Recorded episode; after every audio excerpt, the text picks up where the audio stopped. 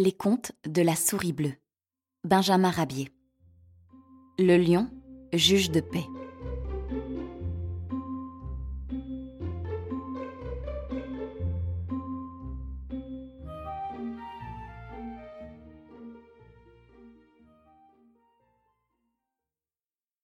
Sur les confins de la Nubie septentrionale habitait un lion fameux, Romulus.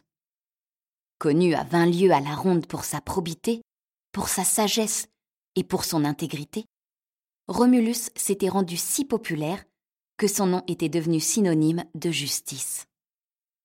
Dès qu'un différend surgissait entre ses sujets, vite, ils allaient lui soumettre le cas litigieux et implorer son jugement. Un jour, deux singes, Ernest et Alfred, trouvèrent sur le sable un gros œuf.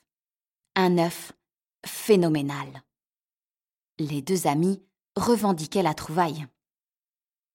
C'est moi qui, le premier, l'ai aperçu. Non, c'est moi. Ne pouvant se mettre d'accord, ils résolurent de soumettre le cas à Romulus. L'œuf gigantesque fut déposé aux pieds du juge, et les deux plaideurs jurèrent de se conformer à sa décision. Mes amis, dit le lion, le cas est embarrassant. Tous deux vous jurez avoir aperçu en même temps l'objet du litige. Eh bien, pour vous départager, le temps et la réflexion me sont absolument nécessaires. Revenez donc dans un mois. Et d'ici là, j'aurai trouvé la solution qui exige la plus stricte équité. Les plaideurs s'éloignèrent. Dès qu'ils furent partis, le lion couvrit de sable le gros œuf, et paisiblement, il regagna son domicile. Ainsi enseveli sous le sable que chauffait le soleil, l'œuf finit par éclore un beau matin. La coque se brisa pour laisser apparaître une jeune autruche, haute d'un mètre. Le lion garda ce jeune poussin près de lui et attendit la venue des plaideurs. Au jour indiqué, Ernest et Alfred se présentèrent exacts au rendez-vous. Ah, vous voici, braves amis, dit le juge en les apercevant. Arrivez vite, je vais vous mettre d'accord tous deux.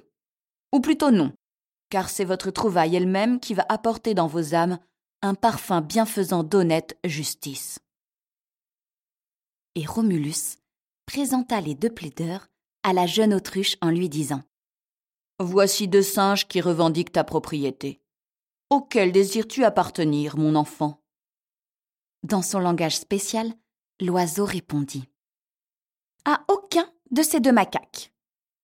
Et comme les singes faisaient mine de vouloir s'en approcher, elle saisit dans son bec l'appendice caudal d'Ernest, sans oublier Alfred, qu'elle envoya d'un magistral coup de patte mordre la poussière à douze pas de là.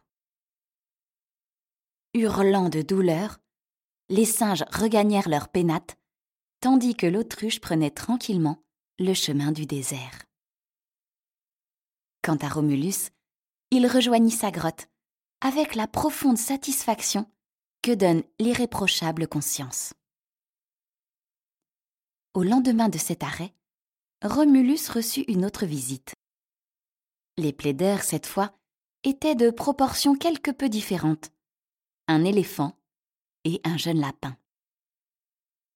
Que me veux-tu, petit? demanda Romulus au lapin. Eh bien, voici, grand juge, répondit le petit rongeur.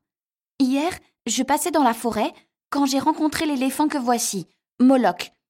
Sans raison apparente, il s'est approché de moi et m'a tiré l'oreille avec sa trompe prétextant que je broutais son herbe à lui. Bon, bon, dit le juge. Cet éléphant a tort, et je le condamne immédiatement à la peine du talion. C'est toi qui lui tireras l'oreille, pauvre petit lapin qu'il a voulu brimer. Et l'éléphant, soumis et docile, souleva le petit lapin avec sa trompe et se laissa tirer l'oreille par lui, ainsi qu'en avait décidé le grand juge. Avouez qu'il y avait disproportion entre le jugement et le délit. Mais Romulus n'y regardait pas de si près. À quelques jours de là, le lion vit non sans étonnement, les anciens plaideurs Ernest et Alfred, qui revenaient vers lui. Ils avaient trouvé cette fois, derrière le passage de quelques caravanes, une grande paire de ciseaux. Ils sont à moi, dit Alfred. Je les ai vus le premier. Non, reprenait Ernest, c'est moi.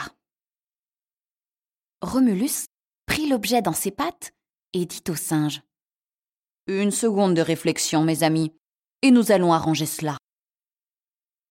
Alors, séparant, sous l'effort de ses pattes, les deux branches des ciseaux, il remit aux plaideurs chacune des deux branches en leur disant Voilà, mes amis, et maintenant, allez en paix.